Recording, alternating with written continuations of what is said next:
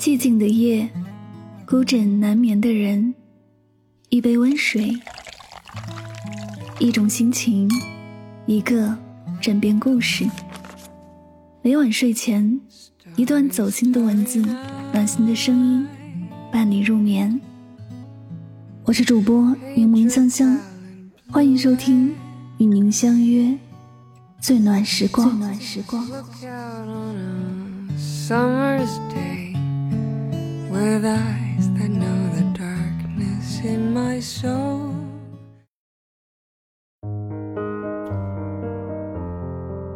最近在知乎上看到一个热门话题：为什么年龄越大越难对一个人心动了？其中一条留言是这样写的：大概就是觉得把心放在自己这里最安全吧。本来已经划过去了，结果还是回过头点了个赞。从二十岁跟他在一起，直到二十六岁分开，在漫长的六年里，感觉自己像一个镜头，见证了一个人是怎么把那些放在你身上的爱一点一点拿回去的。分手那天，他在火车站候车室打游戏，而我痛经不想说话，就静静地听着游戏声传进耳朵。忽然觉得这样的爱情特别没劲儿，最后一根稻草压断了。上面压着答应我无数次也没认真请过假的旅行，还有哪怕知道我在哭也仍然能睡过去的夜晚。压着他的业绩，他的父母，甚至是游戏里那个跟他玩情侣号的女生，虽然只有六年，却好像已经跟这个人走完了糟糕的一辈子，把爱情里破破烂烂的角落全走了个遍，现在连哭的力气都没有了。我自己也因此变得多疑敏感。经常自欺欺人的用过去的好来弥补现在的坏。分手的当下，我听见心里那个声音反复的说：“别补了，真的不值得。”人是在一瞬间死心的，连对爱情的渴望也一并扔掉，不想再为谁伤心，更不想余生都活在敷衍和欺骗里。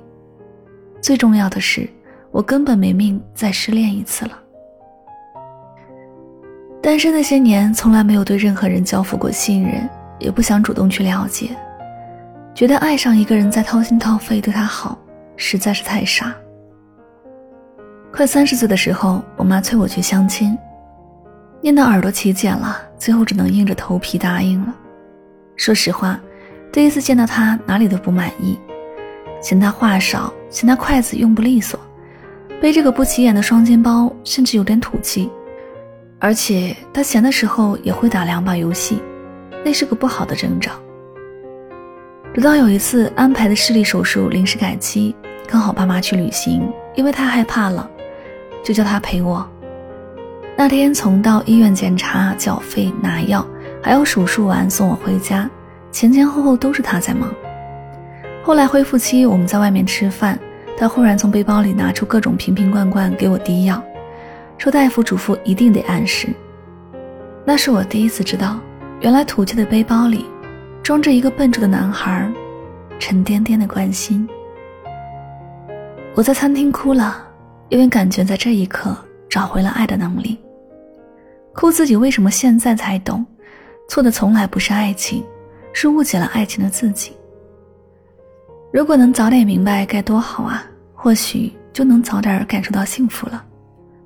根本不是很难再对别人心动，也不是年纪大谈恋爱变难了，是我从来没有真正放下过去，放下偏见和固执，给自己一个重新开始的可能。而没有打开心门的人，就算爱站在了门口，也终究是敲不开的。是不是每一个受过伤的人心里都会有一根刺？它不起眼，也没多深。但就是会在生命中无数个偶然想起的瞬间而感到疼痛，好像只有你自己知道，一旦拔掉，连着根的便是关于一个人的全部，而那个全部最终成了挡在面前，无法迈向下一段旅程的石头。于是为了避免结束，干脆避免一切开始。这个世界上，学习有学习的方式，工作有工作的门道，连生活都有生活的方法。唯独爱，像摸着石头过河，深一脚浅一脚的，只有走了才知道。停下来或许可以永不受伤，却也错过与对的人相遇了。看到一句深受启发的话，是说：只有当你充分失望，你才开始了解爱情。失望只是一段感情的落幕，从来不是爱的终结。爱应当从失望中慢慢生出新的能量，让我们遇见更好的人，而不是变成冷漠的条条框框，最后连心也锁住了。所以啊，你还是要试着给自己一次机会，能够轻装上阵，再跟爱较量一场。为什么现在的我们很难去爱？